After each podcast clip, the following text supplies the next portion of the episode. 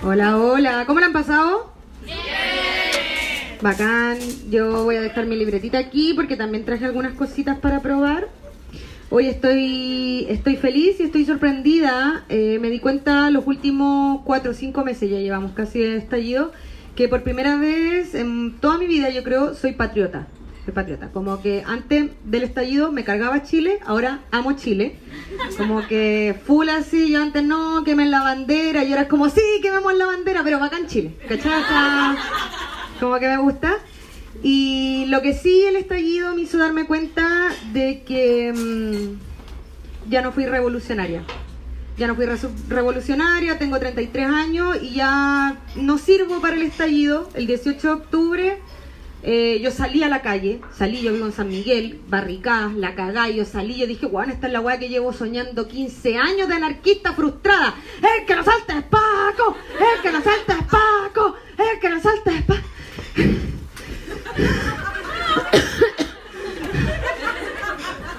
A las dos horas saltando ya era Paco. Eh, se me inflamó la cadera. Mal. Ahora tengo dipreca, sí. Salió bien por ahí. Pero fue deprimente darme cuenta de eso. Saquearon una farmacia, 19 de octubre. Farmacia ahumada eh, en Ciudad del Niño. La saquearon. Yo no vi nada, pero que estuvo bueno, estuvo bueno yo miraba y salía la gente con bolsas de maquillaje, weón. Y yo ahí me di cuenta que era una vieja mierda. Yo lo único que podía pensar era, ¿y el omeprazol? Voy a entrar a saquear omeprazol, conchetumal. Entonces esperé a que saliera la gente. Entré, ya no había nada, no quedaba omeprazol, pero igual salí cargadita. Y, y después como que la gente se dio vuelta a la chaqueta, como que de repente ya no estaba tan bien visto saquear. Y... Y a mí me dio rabia porque las farmacias cuando se coludieron nos robaron 27 mil millones de pesos. 27 mil millones de pesos. O sea, ¿qué importa si yo me robo 27 cremas? ¿Qué importa? Me atacó la paranoia, sí. Me atacó la paranoia porque dije, oh, loco, la PDI anda buscando a la gente que saqueó encima yo entré como esa señora que se robó la tele en una marcha, no sé si sacó una mesa. Una que entra y saca la mesa, ya, así entré yo, sin capucha, ni una wea. Entonces así como, ah. Andaba con el puro banano, entonces dije, ¿cómo voy a robar? Ando con el puro banano, encontré una de esas bolsas de tela que reparten ahora en la farmacia que venden, y ahí me llevé las weas. Sí, digo, lo que va a llegar la PDI a mi casa, va a patear la puerta así, ¡pa! ¡Pásenos las cremas! ¡No, no se llame Eucerin! Sí, pues, ¿cuándo va a tener Eucerin yo? pura crema lechuga nomás. Soy psicóloga y comediante, o sea, soy básicamente indigente, ¿cachai? terrible. Sí, fue terrible darme cuenta que estaba vieja. Entonces igual fui más tranqui, yo voy a marchar. ¿Van a marchar? Sí. ¿Sí? La gente que dijo no, le vamos a repartir un chaleco amarillo a la salida, ¿ya? Eh, yo voy a marchar todo lo que puedo, pero apoyo tranqui como desde la décima línea, ¿cachai? Como relajado. Y hace unos viernes atrás estaba ahí en Plaza Dignidad estaba relajada con mi cartel, ¿cachai? Con mi pitito. Ese. Y, yo dije, ¿sabéis qué? No puede ser, hay gente que está en la primera línea dando la vida, loco, yo estoy acá atrás, relajada, mojito a Luca, que esa wea. Yo no puedo estar tan relajada.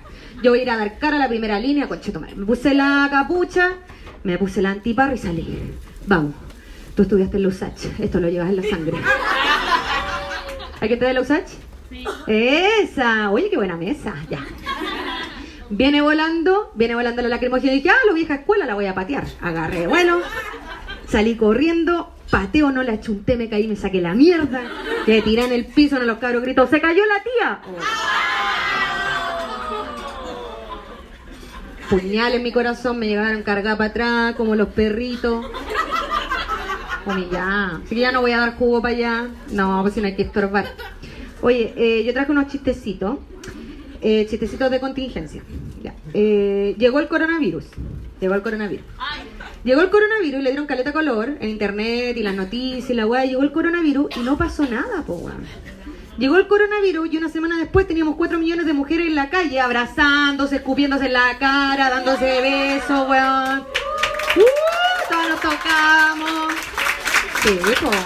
Yo más encima Fue a marchar con las tetas al aire. Fue a marchar con las tetas al aire. Mira, no fue ningún acto político premeditado, nada. Básicamente llegué, hacía más calor que la chucha y dije, ¿sabes qué? ¡Fa! ¡Fa! ¡Chao todo! chao. Si total las tetas me van a sudar por abajo igual, loco. ¿no? Por lo menos no se me hacen la marca, ¿cachai? Como que a correr nomás.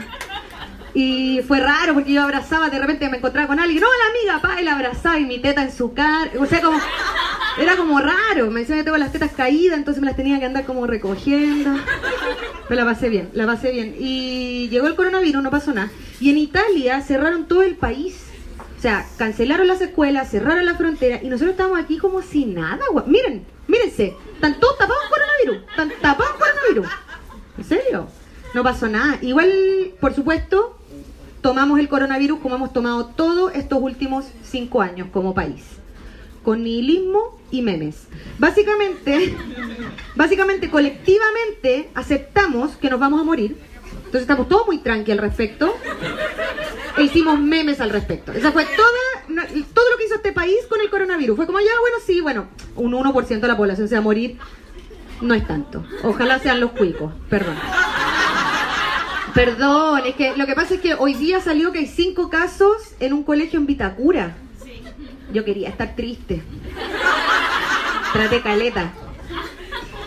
No, pero entre, nos entregamos que nos va a matar el coronavirus. Y por supuesto, uno de los primeros memes que salió es: llega el coronavirus a Chile, ya hay una persona inmune, ¿cierto? ¿Quién es la persona inmune? ¿Quién dijo? Lucía Iriart. Lucía Iriart, pues la vieja va a ser inmune a esa wea. Y yo pensé, ¿y si fuera verdad? Fuera verdad que en el único país del mundo donde hay una persona que es genéticamente inmune al coronavirus y es Lucía Iriart. Imagínense quién va a estar a cargo de hacer la vacuna. Nuestro sistema público de salud, el mejor sistema de salud del universo. ¿Qué es lo que va a pasar? Van a tomar esas muestras, las van a llevar a un laboratorio, algún saco hueá que no terminó bien la carrera, que lo pasaron de buena onda, que lo enchufaron en la hueá porque era primo del jefe, weón. Va a agarrar esa hueá, la va a hacer mal y ¿qué vamos a tener? Un apocalipsis zombie. Estoy segura. Que el coronavirus es el inicio del apocalipsis zombie en Chile. Estoy segura. No estoy muy feliz al respecto. No estoy muy feliz al respecto porque ya le dije que soy psicóloga y comediante. O sea, yo no tengo nada que ofrecerle al, al mundo postapocalíptico. O sea, salvo mis habilidades sexuales, ¿cierto? Pero por supuesto, todas preferimos morir de hambre que vender nuestro cuerpo, obvio. Bueno, eh, no tengo nada que ofrecer. Yo soy psicóloga, entonces, ¿qué pienso yo? ¿Qué puedo hacer? ¿Qué puedo hacer? Ya. Yo puedo, detrás de un arbusto, ¿cierto? Poner como mi consulta. Y que la gente venga y me cuente los problemas. Así como, no, es que no sé, se nos acabó el agua, se nos acabó la comida, no, es que un zombie se comió a mi hermano. Y y decirle ya, pero ¿cómo te hace sentir eso? Siento que como que me van a comer, ¿cachai? Básicamente no tengo nada que aportar, no puedo sobrevivir. Eh, ¿Qué más traía? Un arbusto, ya. Eh, terminé, es que uno no, uno no anota todo el chiste, uno anota palabras clave. Lo malo es que después se te olvida, es como, ¿por qué anoté arbusto? Bueno, eh, terminé con mi pololo. Terminé con mi pololo hace una semana y media. Sí. Sí, yo dije voy a cerrar ciclo, cortarme un poco las puntas del pelo. Sí, fue raro, fue, terminamos y en verdad es la mejor relación que he tenido en toda mi vida. Yo he tenido hartos pololos, he tenido como seis pololos. Y, es el mejor pololo que he tenido, es la raja. O sea, que de verdad que es la zorra, no tengo nada que decir de él. El único problema que tiene es que es asexual. Es asexual. Él no tiene deseo sexual. ¿Ya? Paloyo. Paloyo porque yo no soy asexual. A mí sí me gusta tener sexo. Y llevábamos cuatro años, habíamos culeado cuatro veces, o sea, en una posición para mis cumpleaños. O sea, hasta las, bueno, hasta la esposa de Cass había culeado más que yo, ¿cachai? Entonces, llegó un momento en que yo le dije, bueno, mi amor, sabes que yo te amo, te amo con todo mi corazón, pero no con mi zorra. ¿Cachai? Eh, mi chorro necesita conocer otras cosas, conocer otras personas, entonces terminamos nuestra relación. Todavía vivimos juntos, es muy extraña la situación. Eh, decidimos terminar nuestra relación sexual afectiva, pero seguir siendo roommates, es decir, vivir juntos pero no tener sexo. O sea, básicamente lo mismo que estábamos haciendo antes. Quedamos igual. O sea, termina. Entonces, como que la gente no entiende. Como que me dice, ¿por qué terminaron? Pero llegaron al cumpleaños de la Juanita ayer. Sí, pero es que ya no estamos culiando. O sea, nunca culiamos, ¿cachai? Entonces, bueno, terminé con él y y fue paja, porque yo tuve Tinder hace como 5 años, un poquito antes de conocerlo. Yo lo pasé la raja, lo pasé la raja en Tinder. O sea, para mí, bueno, a mí siempre me hizo sentido Tinder, siempre me ha gustado comprar por internet, entonces... Eh, Tinder como un catálogo de hombres, ¿cierto? Un catálogo Avon. Lo único que le falta es como el rasca y huele. Ese, ese sería un muy buen filtro, sí. Sería muy buen filtro. Eh, pero ahora no le ha pasado bien. No le ha pasado bien porque me salen zorrones, me salen. Zorrones y aspiracionales, lo único que me sale. Y me invitan a hacer weas como, ay, vamos a hacer trekking. No, loco, mi versión de trekking es como ir a una plaza donde hayan árboles y fumarme un caño. Eso es todo, ¿cachai? O ya me conecté con la naturaleza. ¿Para qué más? Sí. Y entonces no sé si me vaya a ir muy bien eh, buscando relaciones. Igual estuve buscando como tips y como cosas para cuando uno termina una relación. Y encontré un dato que lo encontré súper interesante. Eh, que es como que el cuerpo demora en cambiar las células superficiales de la piel como una semana. Entonces era muy poético. La página decía, amiga, no sufras. Si terminaste con tu pareja en una semana, va a ser como si nunca te hubiese tocado. Ah. Ay, yo encuentro que quedó harta gente así como, ¡ah! Una cuanta van a llegar a la casa y a darse con piedra. ¡Poma en el clítoris! de mierda! Bueno, ese fue un tip que les doy de terminar. Y fue muy raro terminar tan pacíficamente, tan felices, todavía querernos. O sea, él eh, me, me, va a seguir pagando el arriendo porque juntos arrendamos una casa. Entonces me decía, es injusto que yo ahora me voy, te dejo botar con el arriendo. Y no, pues un compromiso que tomamos juntos. Te quiero seguir ayudando con tu hijo porque lo amo. Y yo dije, weón, no sé, ahora tengo dos locos que me pagan pensión alimenticia por un solo cabro chico, weón. Que la hice muy bien. Eh, sí, es que ese es un nuevo modo de feminismo que yo estoy creando. Como encontrar varios hombres que me mantengan para yo hacer mi arte. Eh, no, es que yo la última vez que había terminado una relación antes de él fue súper terrible. Fue súper terrible, fue con el papá de mi hijo, un weón de mierda. Y con él tuvo un hijo porque yo cuando la cago me gusta cagarla con todo. Eh, con, él estuve mucho tiempo, era un tipo muy rancio, eh, le decían el Che, eh, por Chernobyl. no, era tóxico el culiar, era tóxico. Y no es que yo quiera un weón que nadie, todos somos tóxicos. Yo soy súper tóxica, todos tenemos formas de relacionarnos que son tóxicas porque vivimos en una sociedad que nos enseña a amar de manera enferma, de manera insana. Pero, este weón sí al chancho, pues weón. O sea, yo le digo el Chernobyl porque van a pasar 100 años ese culiado va a seguir siendo tóxico, ¿cachai? Eh, sí, igual yo tenía otros pololos entre medio, pero yo les digo a ellos mis bienesas de microondas. Bienesas de microondas, es como tú sabís que la wea no es sana, pero son las 3 de la mañana y mamá tiene que comer, ¿cachai? O sea, son mis bienecitas de microondas. Eh, pero no, él era rancio, era muy rancio. Eh, se joteaba minas al frente mío. Por ejemplo, podíamos estar en un carrete aquí, pasándola bien, y se empezaba a jotear una mina al frente mío. Y si yo le decía algo, su respuesta siempre era, qué machista, deconstrúyete, loca. El amor no es una cárcel. Sí, pero es mi abuela, ¿cachai? Yo creo que tiene que haber un límite. Él juraba que, por supuesto, él juraba que él era un regalo de Dios al mundo para las mujeres. Él estaba convencido que todas las minas andaban detrás de él. Me decía siempre, salíamos juntos y me decía, oye, ¿viste cómo me miró? ¿Viste que me sonrío? Loco en la mesera. Es su trabajo sonreírte. Y él iba todo el día hasta la casa. No, así yo creo que me, le gusté, le gusté. Entonces volvía de nuevo a ir al, al restaurante, porque él estaba convencido de que ella andaba detrás de él. No, no, y es que me trajo más papas que a la mesa al lado.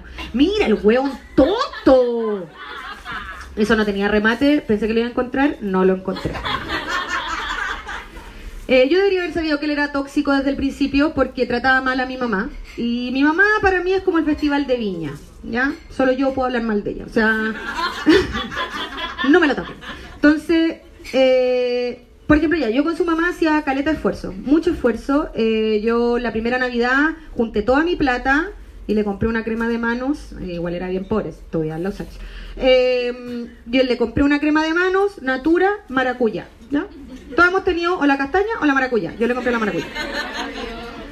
Y lo único que tenía era que tenía la etiqueta abajo un poquito raspadita. Raspadita y nada más.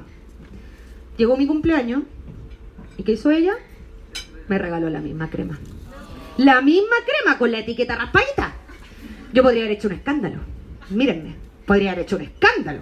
Pero no dije nada. Yo la guardé, espera su cumpleaños y le regalé la misma crema de vuelta con Siete años nos pasamos la crema.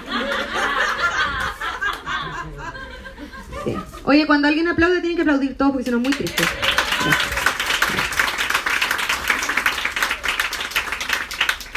El otro día me llamó, me llamó la semana pasada y me dijo, voy a ir a la marcha.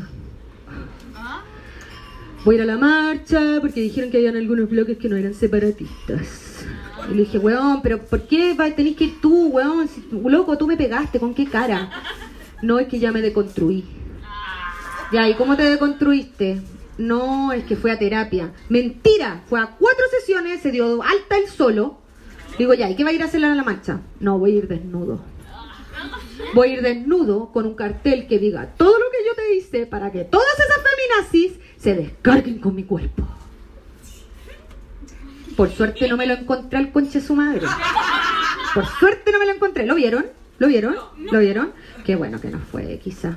Eso tenía un remate, pero viste que lo noté mal y se me olvidó, pues, No, no lo anoté. Gracias.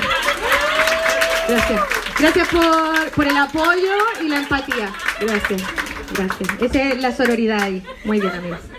Sí, él dice que soy su ex loca y siento que igual tiene razón. O sea, yo creo que todos mis exes pueden decir que yo soy loca y tienen razón. Porque sí, estoy loca. Pero lo que nunca nadie te dice es cómo uno llega a ese punto de locura. Porque cuando alguien te está volviendo loca todos los días, en algún momento se te va la rosca, power. Entonces yo terminé un día desnuda en el patio de la casa quemándole toda su ropa. ¿Loca? Dígalo, loca, loca, loca. Está bien, loca, loca. Pero no tan loca yo siento que hay cosas más locas. Por ejemplo, yo nunca he fingido un embarazo falso. ¿Alguien aquí? Ah, alguien allá atrás dijo, la vieja confiable. Sí.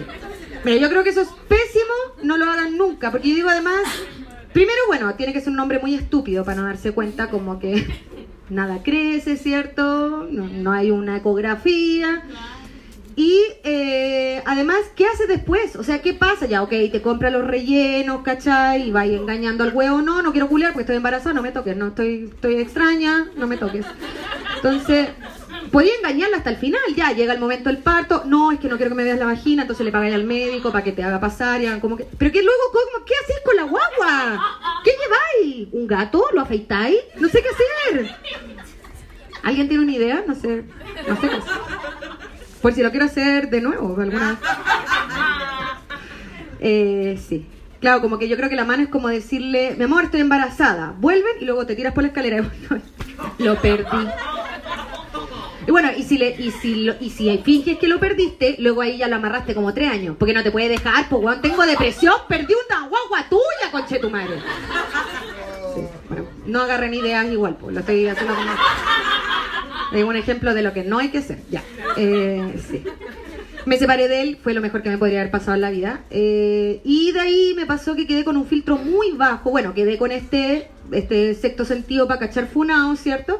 Y eh, quedé con un muy bajo tolerancia a los problemas de pareja. Entonces, imagínense, o sea, mi pololo es perfecto en todos los aspectos, solo que no le gusta culiar y es como adiós con tu cuerpo, chao.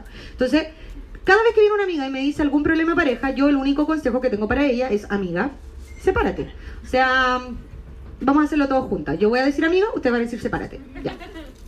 Amiga, no, es que este hueón le da color cuando salgo con mis amigos. Amiga, sepárate. sepárate. No, es que este hueón me revisó el celular. Amiga, sepárate. No, es que este hueón no encuentra el clítoris. Amiga, sepárate. Sí, pues 2020, weón, loco, que no puedan encontrar el clítoris en un espacio tan pequeño. Para descubrir, para descubrir territorio, para esa weá, sí. Para esa weá cruzan el, cruzan el océano entero para encontrar un continente, concha tu madre, para encontrar un centímetro de piel. Pónganse las pilas. Hay como tres weones así como. Ustedes, pónganse. Eh, sí. Y, eh, ah, bueno, voy a, leer de mi cosito. Eh, bueno, con esta weá de que mi pololo era sexual, igual nosotros tratábamos como de ver por dónde lo pillamos y empecé a tratar de cachar weas nuevas para hacer. Y pillé, al, vi, mira, es que, no. no. Vi pasar en Instagram una imagen que decía, eh, el jengibre te dará tu mejor orgasmo. ¿Qué hice yo? Compré un jengibre. No me tomé ni un segundo en aprender cómo se usaba el jengibre. ¿Cachai? Como que yo dije, lo obvio es cortarlo y pasármelo como un rallador por el clítoris. ¿Cachai? Después leí eh, que no, que hay que apretarlo y sacar un aceite, ¿cachai? Sí. No era así. O sea, no era como lo hice yo, ¿cachai? Y yo después decía, ¿por qué esta weá me arde tanto? ¿Por qué me duele? ¿Por qué se me irrita? Tenía el choro, weón, pero así una bola, weón. Mi pololo no quiso tener sexo conmigo porque me dijo que podía estar un poco sensible en la zona. Me cagó. Eh, ya.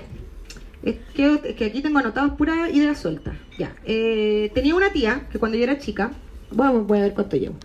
Tenía una tía que cuando era chica todos le decían Eh, Betty la loca. Todos decían, no, tu tía Betty está loca, tu tía Betty, no, tía Betty, Betty está loca, Betty está loca, Betty está loca. Y yo crecí toda mi vida creyendo que tenía antecedentes de esquizofrenia en mi familia. ¿Ya? Pues todos decían, Betty está loca. Entonces a mí yo iba a algún lugar, no sé, pues empezaba terapia y me decía, ¿usted tiene antecedentes psiquiátricos? Y le decía, sí, tengo una tía que es esquizofrenia. Y el otro día le pregunto a mi mamá y le digo, oye mamá, eh, ¿qué tipo de esquizofrenia tenía mi tía Betty? Y me dice, ¿tu tía Betty? No, tu tía Betty no tiene esquizofrenia. Y yo, ¿pero y por qué decía que está loca? Ah, no, porque es lesbiana. En la cabeza de mi mamá, una mujer tenía que estar loca para que no le gustara el pico, po, weón. Como que no le gusta el pico, está loca. Hay que poner, mandarle en un psiquiátrico, ¿cachai? Igual es raro porque, ya, bueno, a mí, que yo encuentro que es raro decir que te gusta el pico, como que es fea la weá. Entonces, ¿lo tolero?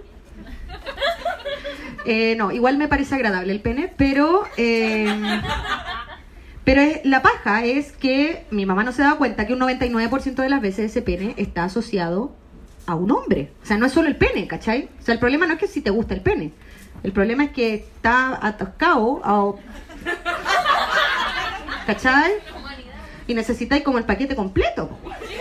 Porque si no, no funciona la weá sola. Pues imagínate, cortáramos una pichula, ya me la llevo para la casa, pero no nos sirve de nada. En fin, bueno, yo creo...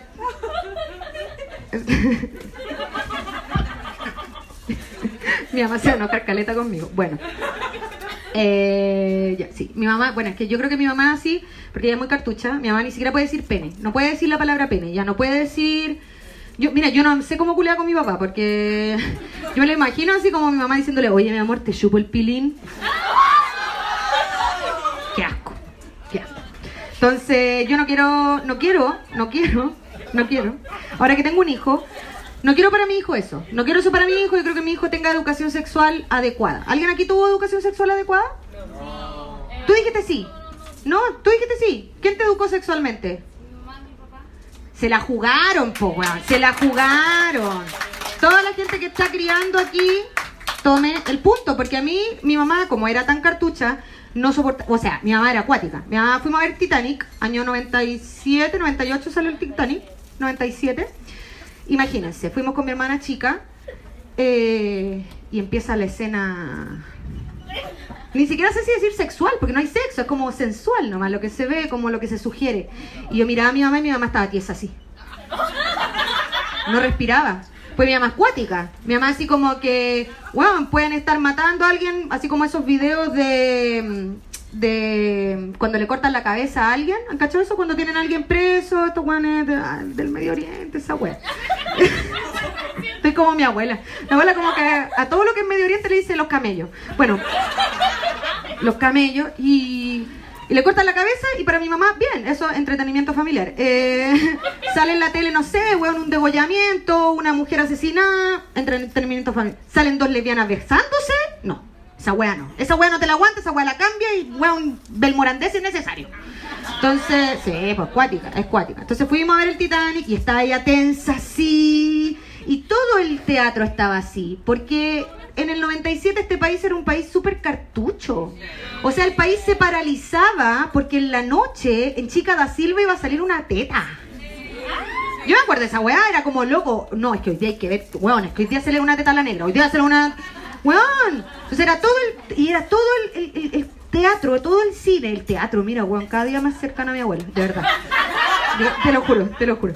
Eh, todo el cine, silencio, así como que podía cortar la tensión con un cuchillo. Y mi hermana, viene esa escena de la ventana donde toca la mano así y baja. Ah, y esa es como la wea más sensor que. ah.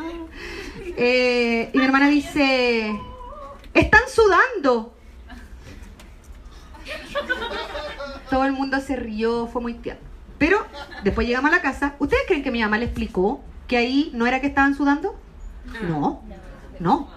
Mi hermana le preguntó, le dijo, oye, eh, mamá, ¿qué estaba pasando en el auto? ¿Por qué estaban sudando?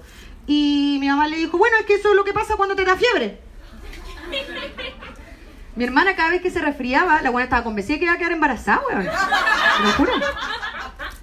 Una vez le pillamos las pastillas anticonceptivas a mi mamá y eran unas plásticas que yo no sé si todavía las venden, pues no tomo pastillas anticonceptivas hace mucho tiempo, pero eran como un- una cosita cuadra, plastiquita que se abría y ahí estaban todas las pastillitas. ¿Todavía existen? Que es como un pum, así. Ya. ¿Y nosotras qué pensamos? Ah, son como mini notebooks. Entonces, un día nos pidió mi mamá así como con la wea así, "Ah, somos secretarias. Y nos dijo, no, no toquen eso. Y yo, mamá, ¿pero qué es? "Eh, no, es que esas son unas pastillas que yo le echo a las plantas. Ah, ya, pues. Entonces yo cada vez que las pillaba, le echaba pastilla a la plantita. Corte directo, mi mamá embarazada. O sea, tuvo, tuvo consecuencia esta weá. ¿Cachai? Tuvo consecuencia esta weá. Y yo no quiero que mi hijo pase por eso. Yo la primera vez que fui a tener mi re- primera relación sexual, cuando perdí mi virginidad, como que salí, la dejé por ahí.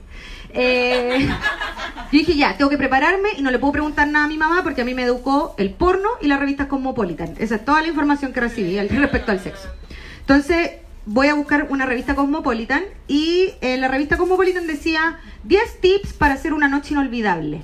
Y yo fui emocionada, tenía 16 años y dije, lo voy a hacer todo, ¿cachai? Entonces decía, no sé, métele un hielo en el culo, vamos, weón, hielo. Así se debe hacer. O sea, yo no tenía ninguna otra referencia, esta weá es normal, compré esos largos para las botellas y dije, la, vamos a pasar la raja. Ya, y uno de los tips decía, eh, arma tu playlist, o sea, decía, graba tu CD, eh, graba tu CD para una noche inolvidable. Y dije, ya, voy a partir con algo suave, killing me softly. Entonces me imagino así, ah, ¿cachai? Bueno, ando con sostén, me hago así, se me sale una teta.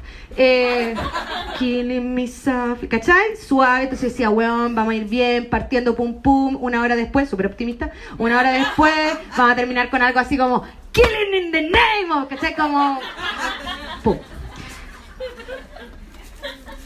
En el medio del CD se me ocurrió poner, la cagué, la cagué porque puse una canción de Lucibel, bajón. Vete, vete, vete antes que yo.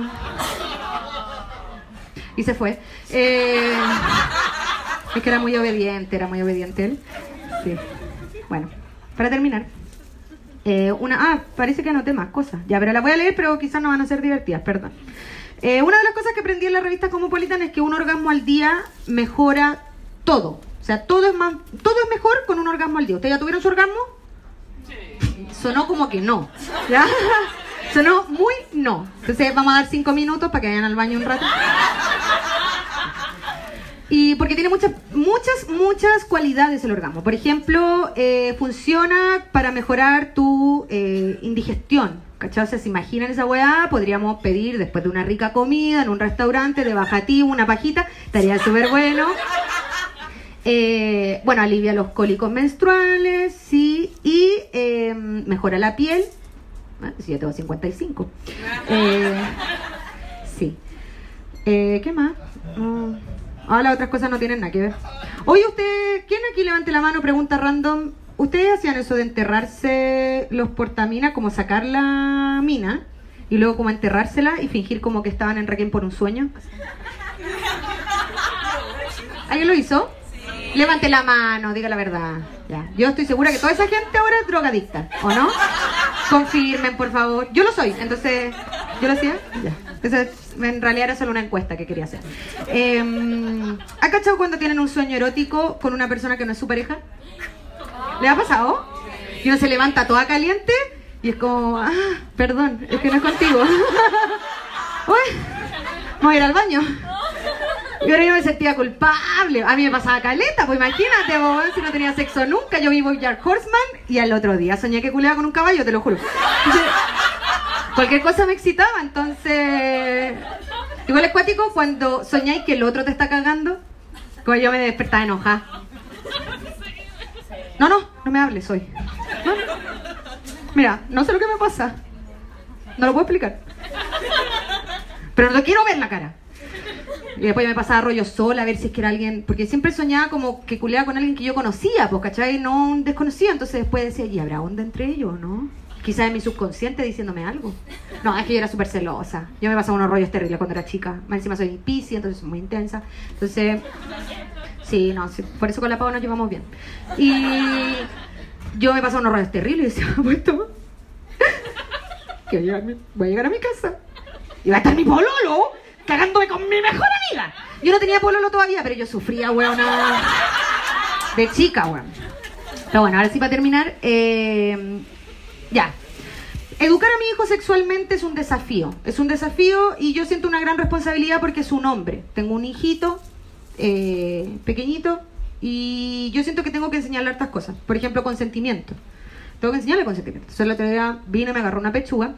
Él tomó teta como tres años, entonces ama las tetas. Como que yo no sé si va a llegar con un hombre o una mujer, pero va a tener así unas tetas.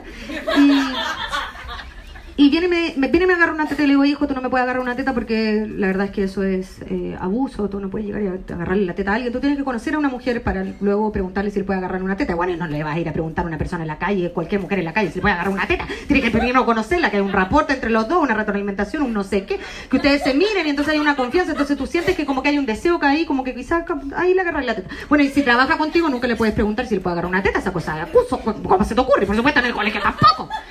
Tiene ocho años, entonces no entendió nada. Y además tiene Asperger. Mi hijo tiene Asperger, entonces él ve el mundo de una manera muy concreta. Le costó mucho, por ejemplo, entender que eran los genitales, el tema de los genitales no lo entendía. Un día llegó y me dijo, mamá, tengo pene. Y yo, bien, hijo, ¿qué tengo yo? Pena. Oh. Entonces le tuve que explicar, hijo, lo que la mamá tiene es depresión bipolar. No es lo mismo. Y entonces yo llamé a mis amigas psicólogas, dije, me tengo que preparar.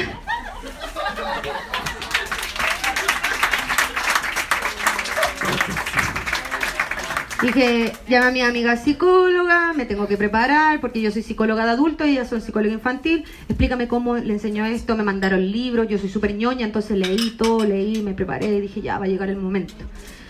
¿Cuándo llegó el momento? Décimo piso, ascensor lleno, vamos bajando camino al zoológico y mi hijo pregunta, mamá, ¿qué es el semen?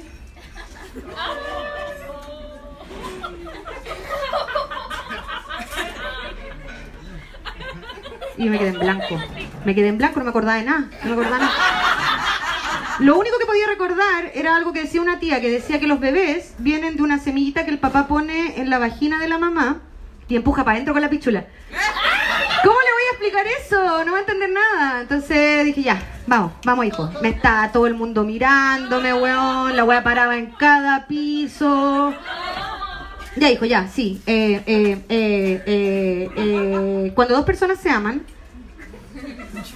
bueno, no se tienen que amar en realidad, hijo. No es un requisito. Eh, tampoco tienen que ser dos personas. La mayoría del tiempo vas a estar solo. Si tú te tocas tu pene, se siente bien. Se siente bien, entonces si te lo tocas más, empieza a crecer. Y si crece mucho, llega un momento que hay una explosión de felicidad. ¡Me va a explotar el pene! No. No, no, no, hijo, hay una explosión, sale un, un líquido. El champañazo. ¿Qué vas a ver? Nunca he tomado champaña, ¿no?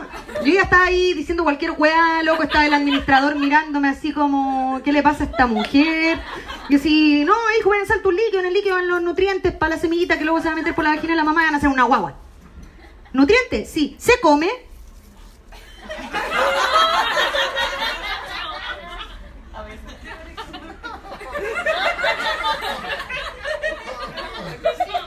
Bueno, hijo, eh, es una decisión personal. bien no sabe.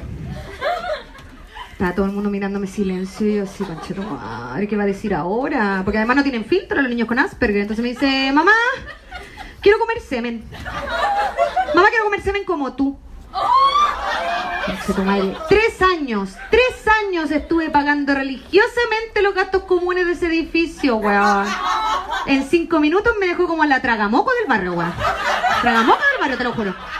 No, terrible. Terrible.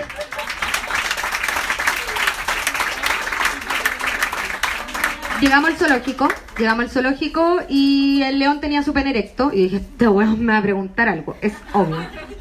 Pero Filo ya estaba preparada, estaba ya, vamos, vamos, tírala nomás. Mamá, ¿por qué el pene del león es grande y el mío es chiquitito?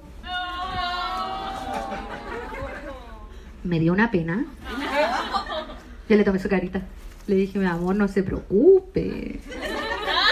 Si el de tu papá igual. Buenas noches, muchas gracias.